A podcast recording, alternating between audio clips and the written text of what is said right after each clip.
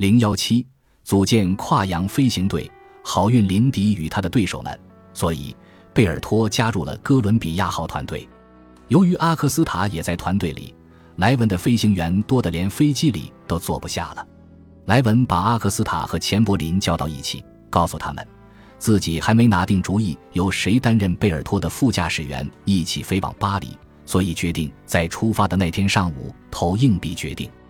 阿克斯塔难以置信地盯着他好长一会儿，之后跨过机场，加入了伯德的团队。贝尔托随即宣布，他不愿跟钱柏林搭档，希望能自由选择副驾驶。设计师贝兰卡表示，没有钱柏林就不允许飞机起飞。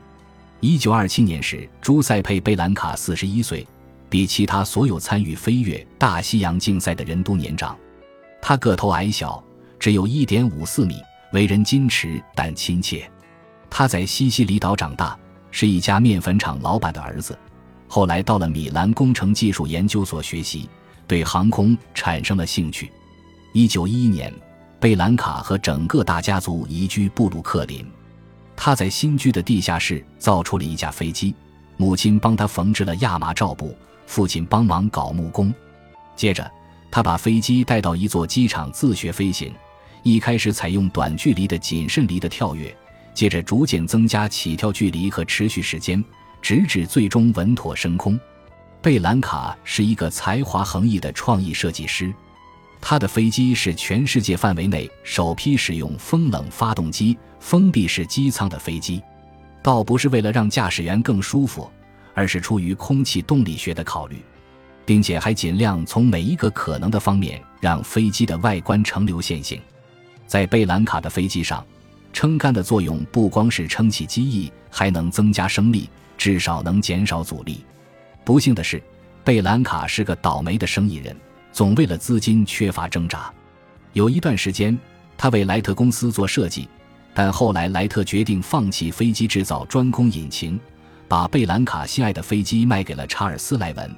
这也是贝兰卡最担心的结局。因为贝兰卡只有这架飞机可供展示，无奈只有跟着飞机走。他跟查尔斯·莱文短暂又不幸的交往就此开始了。这一下，哥伦比亚号团队里的所有人开始了无尽的争吵。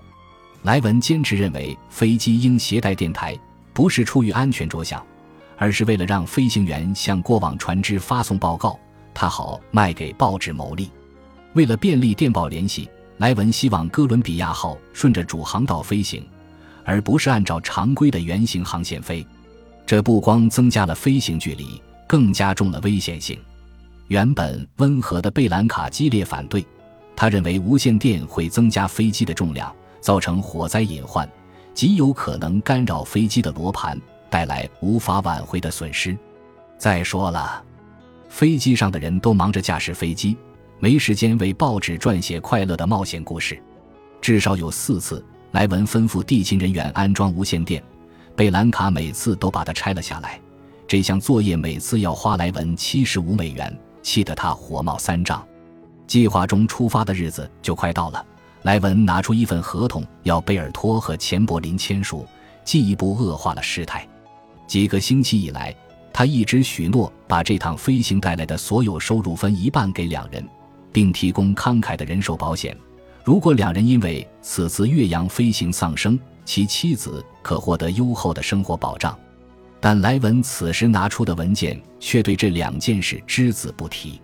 相反，他宣称莱文将获得所有收入，飞行结束后一年之内，两位飞行员的生活由他全面管理。广告代言、电影改编、歌舞巡回以及其他所有专业事务均由莱文独自定夺。莱文每星期各付两人一百五十美元，并在他认为合适的时候加付不定额奖金。两位飞行员询问保险事宜，莱文则回答说：“等签了合同，他再考虑。”他刚跟贝尔托和钱柏林说一切赚头都归自己，转过脸又告诉记者：“奖金的每一分钱都属于哥伦比亚号的所有飞行员。”贝尔托被莱文无休止的口是心非激得忍无可忍。找了一位名叫克拉伦斯纳特的律师，拿到了法院的强制令，禁止莱文把飞机派往任何地方，直至保险事务解决。双方签下公平的合同。法庭听证会预定于五月二十日召开。事后证明，这个日子决定了相关各方的命运。此时，莱文再一次淋漓尽致地展现了自己翻脸不认人的一面。他跑去对林德伯格说：“愿意付两万五千美元陪林德伯格飞往巴黎。”林德伯格礼貌地告诉他，自己的飞机上没有足够空间搭载乘客。突然之间，所有的好运气都落在了林德伯格这一边。至少，周末之前没人抢跑了。只要天气允许，他就能动身。